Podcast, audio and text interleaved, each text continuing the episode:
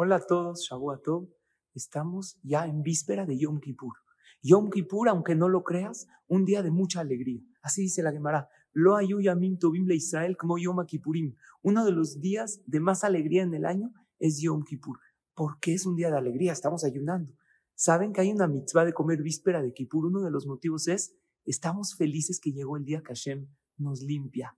Y dice Rabbi Israel Salante, si la persona tuviera un Yom Kippur cada 70 años, debería de estar bailando de alegría toda su vida. Nosotros tenemos uno por año. Por eso Yom Kippur comienza con la verajá de Shechianu. Gracias a Hashem por llegar a este día. Por eso quiero que estés feliz el día de Yom Kippur, porque llegó el día que Hashem te limpia. ¿Qué debes hacer? Primero que todo, tienes que hacer algo que no es fácil, pero vale mucho la pena. Una introspección ese viaje al interior, que a veces es incómodo, ver en qué tengo que mejorar, pero vale mucho la pena porque causa superación y crecimiento personal.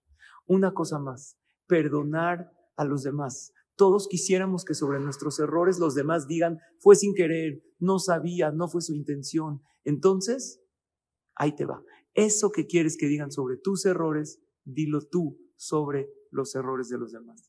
No sabía, no fue su intención, no necesariamente quiso hacerlo, quién sabe qué lo orilló a actuar de esa manera. Y esa es la alegría de Yom Kippur, que nos limpian porque hacemos una introspección y porque perdonamos a los demás y nos limpiamos. Lifne Hashem titharu, decimos en el Pasuk. Como estamos delante de Hashem y tenemos una cercanía muy especial, nos purificamos por completo. Y una cosa más, pide lo que quieras en Yom Kippur, pero no se te olvide pedir alegría. ¿Qué ganas si tienes parnasá? Hijos, shidduch, pero no estás feliz con todo eso. Por eso decimos en la tefila, sameach nafshenu vishuateja, que esté feliz Hashem cuando me mandes esa salvación. Les deseo Hatimatova y les recomiendo y aconsejo que estén muy contentos el día de Yom Kippur.